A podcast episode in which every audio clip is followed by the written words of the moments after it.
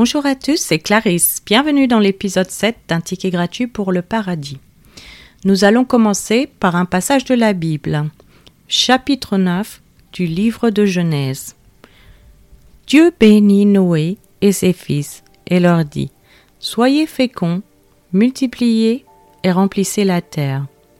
Vous serez un sujet de crainte et d'effroi pour tout animal de la terre, pour tout oiseau du ciel, pour tout ce qui se meut sur la terre, et pour tous les poissons de la mer, ils sont livrés entre vos mains. Tout ce qui se meut et qui a vie vous servira de nourriture. Je vous donne tout cela comme l'herbe verte. Seulement vous ne mangerez point de chair avec son âme, avec son sang. Sachez-le aussi, je redemanderai le sang de vos âmes, je le redemanderai à tout animal. Et je redemanderai l'âme de l'homme à l'homme, à l'homme qui est son frère. Si quelqu'un verse le sang de l'homme, par l'homme son sang sera versé, car Dieu a fait l'homme à son image. Et vous, soyez féconds et multipliez, répandez-vous sur la terre et multipliez sur elle. Dieu parla encore à Noé et à ses fils avec lui en disant Voici, j'établis mon alliance avec vous et avec votre prospérité après vous, avec tous les êtres vivants qui sont avec vous, tant les oiseaux que le bétail et tous les animaux de la terre, soit avec tous ceux qui sont sortis de l'arche, soit avec tous les animaux de la terre. J'établis mon alliance avec vous. Aucune chair ne sera plus exterminée par les eaux du déluge, et il n'y aura plus de déluge pour détruire la terre. Et Dieu dit, C'est ici le signe de l'alliance que j'établis entre moi et vous, et tous les êtres vivants qui sont avec vous, pour les générations à toujours. J'ai placé mon arc dans la nue, et il servira de signe d'alliance entre moi et la terre. Quand j'aurai rassemblé des nuages au-dessus de la terre, l'arc paraîtra dans la nue, et je me souviendrai de mon alliance entre moi et vous. Et tous les êtres vivants de toute chair et les eaux ne deviendront plus un déluge pour détruire toute chair. L'arc sera dans la nue, et je le regarderai pour me souvenir de l'alliance perpétuelle entre Dieu et tous les êtres vivants de toute chair qui est sur la terre. Et Dieu dit à Noé, Tel est le signe de l'alliance que j'établis entre moi et toute chair qui est sur la terre. Les fils de Noé qui sortirent de l'arche étaient Sem, Cham et Japhé. Cham fut le père de Canaan. Ce sont là les trois fils de Noé, et c'est leur prospérité qui peupla toute la terre. Noé commença à cultiver la terre et planta de la vigne. Il but du vin, s'enivra et se découvrit au milieu de sa tente. Cham, père de Canaan, vit la nudité de son père et il le rapporta dehors à ses deux frères. Alors Sem et Japhé prirent le manteau, le mirent sur leurs épaules, marchèrent à reculons et couvrirent la nudité de leur père. Comme leur visage était détourné, ils ne virent point la nudité de leur père. Lorsque Noé se réveilla de son vin, il apprit ce que lui avait fait son fils cadet. Et il dit, Maudit soit Canaan, qu'il soit l'esclave des esclaves de ses frères. Il dit encore, Béni soit l'Éternel, Dieu de Sem, et que Canaan soit leur esclave.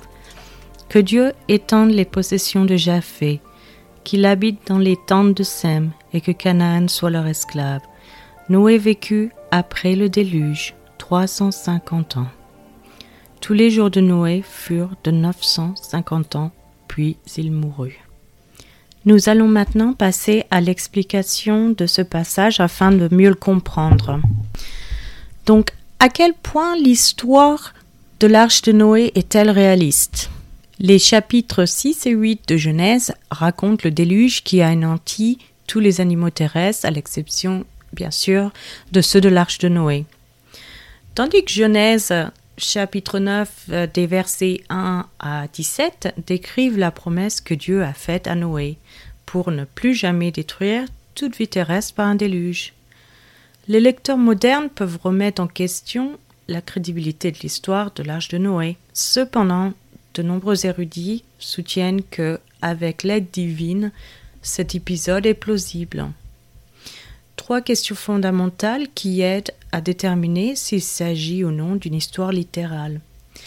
Premièrement, Noé aurait-il pu construire l'arche?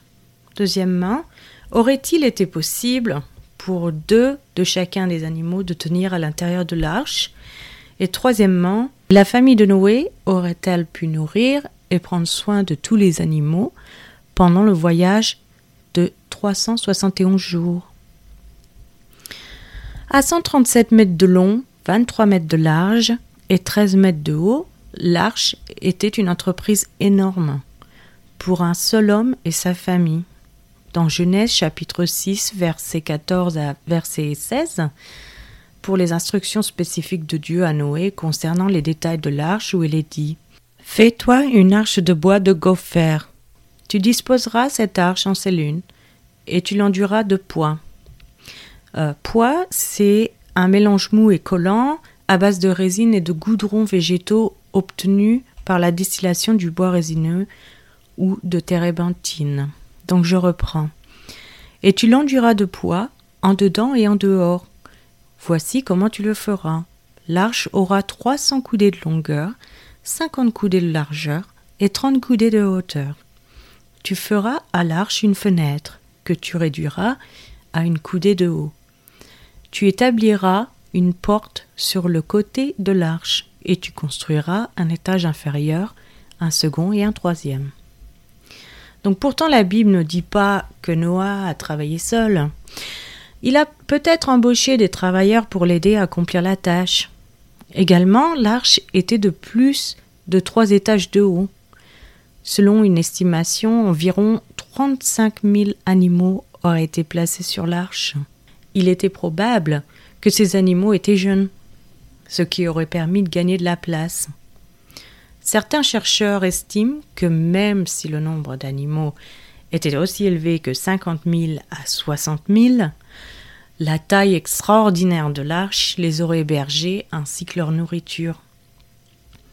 Cependant, Noah et sa famille auraient-ils pu prendre soin de tous les animaux?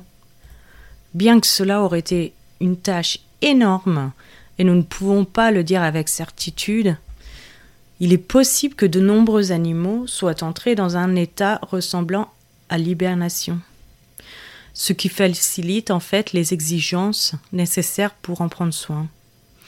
De plus, il existe des preuves que la Terre a subi, à un moment donné, une inondation massive. De nombreux volcans libérant d'énormes quantités d'eau ou le déplacement d'une plaque tectonique qui a forcé le fond océanique à s'élever considérablement, peuvent avoir causé cette catastrophe. Chacune de ces possibilités combinées avec la grande quantité de pluie que la Bible enregistre aurait suffi à couvrir la planète. Dans Genèse chapitre 7 verset 12, il est dit La pluie tomba sur la terre quarante jours et quarante nuits. Cependant, les savants croient que le grand déluge de Genèse était régional plutôt que mondial. Il souligne que l'hébreu original n'utilise jamais le mot pour le monde. Au lieu de cela, ils utilisent un mot pour la terre, qui peut également être traduit par la région ou le pays. Ces détails ont conduit certains chercheurs à interpréter la catastrophe comme un incident localisé, auquel cas la tâche de Noé aurait été beaucoup plus gérable. Il est tout simplement impossible de répondre à la plupart des questions qui se posent en examinant l'étonnante histoire de Noé et de l'arche.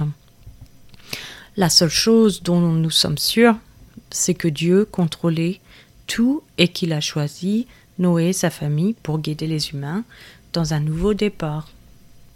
Et voilà, c'est maintenant la fin de cet épisode. Je vous remercie à tous d'avoir écouté. Je vous donne rendez-vous dans le prochain épisode. Je vous souhaite une excellente journée. C'était Clarisse dans un ticket gratuit pour le paradis.